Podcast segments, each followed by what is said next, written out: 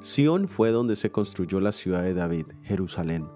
Es posible que para este momento el templo estuviera en ruinas debido a la invasión babilónica. Pero se esperaba que Dios permitiría la reconstrucción del templo una vez más, con la misma gloria que tuvo el templo construido por Salomón. Esta era la bendición más grande que el pueblo de Dios podía esperar.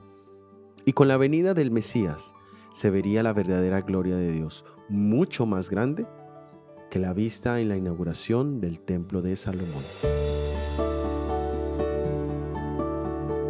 En el Evangelio de Lucas capítulo 2 versículos 25 al 30 leemos, Y aquí había en Jerusalén un hombre llamado Simeón, y este hombre, justo y piadoso, esperaba la consolación de Israel, y el Espíritu Santo estaba sobre él, y le había sido revelado por el Espíritu Santo que no vería la muerte antes que viese al ungido del Señor, y movido por el Espíritu vino al templo y cuando los padres del niño Jesús lo trajeron al templo para hacer con él conforme al rito de la ley, él le tomó en sus brazos y bendijo a Dios diciendo, Ahora, Señor, despides a tu siervo en paz conforme a tu palabra, porque han visto mis ojos tu salvación.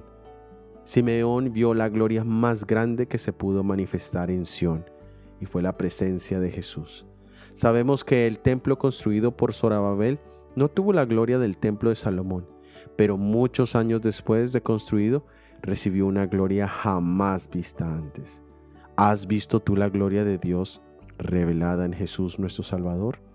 Esa gloria es salvación eterna.